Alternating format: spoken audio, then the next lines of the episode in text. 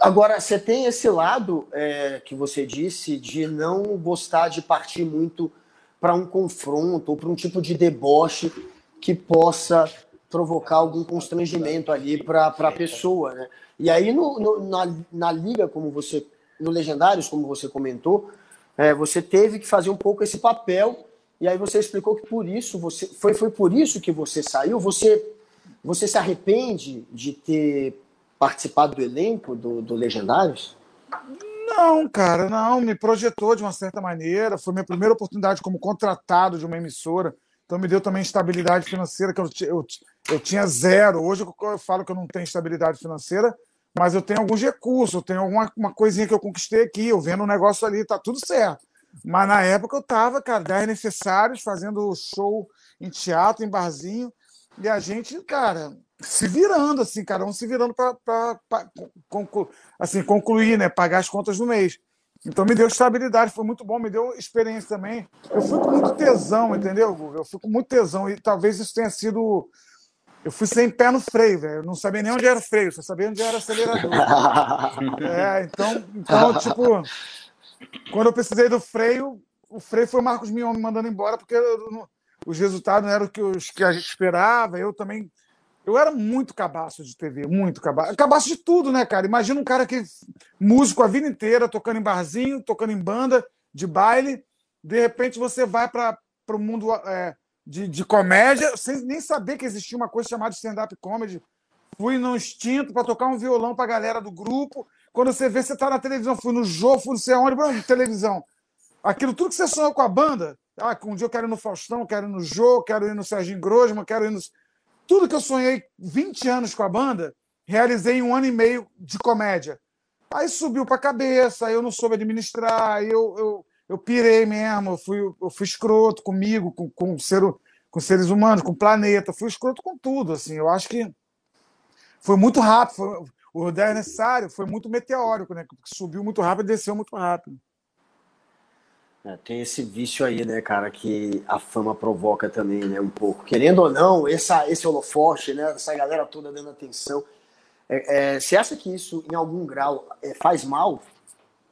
Cara, é, o, o, elogio ele tem que ter a mesma força do, do, da crítica negativa, do, do, do, cancelamento, dos haters. Porque se você acreditar no, no elogio, cara, que tu recebe, você vira refém desse elogio. O que, que aconteceu, cara? Eu, quando entrei no 10 Necessários, tinha Paulinho Serra, olha os malucos, Sterblitz, o, o Eduardo Sterblitz, o Capela, tudo monstro já da comédia, fazendo comédia há anos e, e arrebentando. Tinha Maíra Sharken, a Mia Mello, e eu, o cabaço do grupo, que era para tocar um violão nos números musicais. E quando eu comecei a fazer graça, falei, porra, eu tava Primeira vez que eu fui fazer, falei, ó, tira o tom da Maíra aqui, não sei o quê, chega mais cedo para ver que tom que ela canta, você precisa cantar essa música e tal. Era uma versão do Piririm, Piririm, Piririm, alguém ligou para mim com a, com a é, fazendo a Whitney Houston. Então ela cantava, era mais ou menos isso aqui. É, Piririm, Piririm, alguém ligou para mim. Aí eu entrava, sou eu bola de fogo e o calor tá de matar. Vai ser na praia da Barra que uma moda eu vou lançar.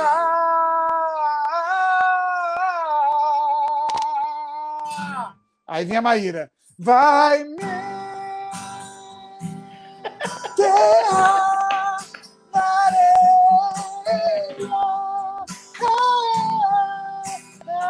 Aí vinha eu, não, não, vou afogar. Tô ficando atoladinha. Aí tá no tom de mulher, né? Nem consigo Alta não, né? Altíssima, né, Marrom? Agudaça. É, agudaça, que era essa parte ela cantava. Enfim, eu entrei para fazer isso. E de repente eu estava ouvindo de Adriano Galisteu, o Jô Soares, é, Zé Vilker, é, Felipe Massa, Rubim Bar... todo mundo indo no, no Pueblo, um barzinho mexicano em São Paulo. e falando, cara, você é muito bom, cara. E alguns me falavam assim, porque o meu texto, depois que eu, que eu saí da. parei de fazer só música e comecei também a dar um texto e tal, é, ele dizia que eu era inexperiente, é, que era verdade. Era uma piada que Paulinho Serra tinha me dado, que eu falava assim: olha, eu não sei fazer comédia, esses meninos são muito bons, eu sou. Eu nem sei falar no microfone, aí fazia assim, batia, sabe? Provocava microfonia. E falava. Aí a piada era só isso, falava. É que, na verdade, me chamaram aqui só para cumprir a cota de negro no elenco. E aí, aí, tinha uma explosão de risada e ficava todo mundo esperando a segunda, a, a segunda piada e eu falava, obrigado. E aí devolvi o microfone, sentava e não fazia mais nada. E as pessoas falavam assim, cara, você é o melhor. Cara, quando você ouve que você é o melhor. Num grupo que tem Paulinho Serra, Esther Blitz Capela, Maíra, Mia. Porra, velho, não dá, né? O, o meu ego inflou num, num grau que assim, primeiro, eu não era o melhor. Tecnicamente, eu, tinha. Hoje eu vejo que eu tinha uma porrada de pequenos erros, uma porrada de vícios que eu já que eu, que eu sei lá de onde eu trouxe, já que eu nunca tinha feito isso. É, não, não, estudei para isso. É, mas era como as pessoas viam um cara que não era da, daquilo ali fazendo. Então, proporcionalmente, eu era o melhor mesmo. Eu era o cara que, de onde menos se esperava, saíam coisas maravilhosas. E, e foi incrível, cara, mas mexeu com minha cabeça pra cacete, eu não, não posso negar, não.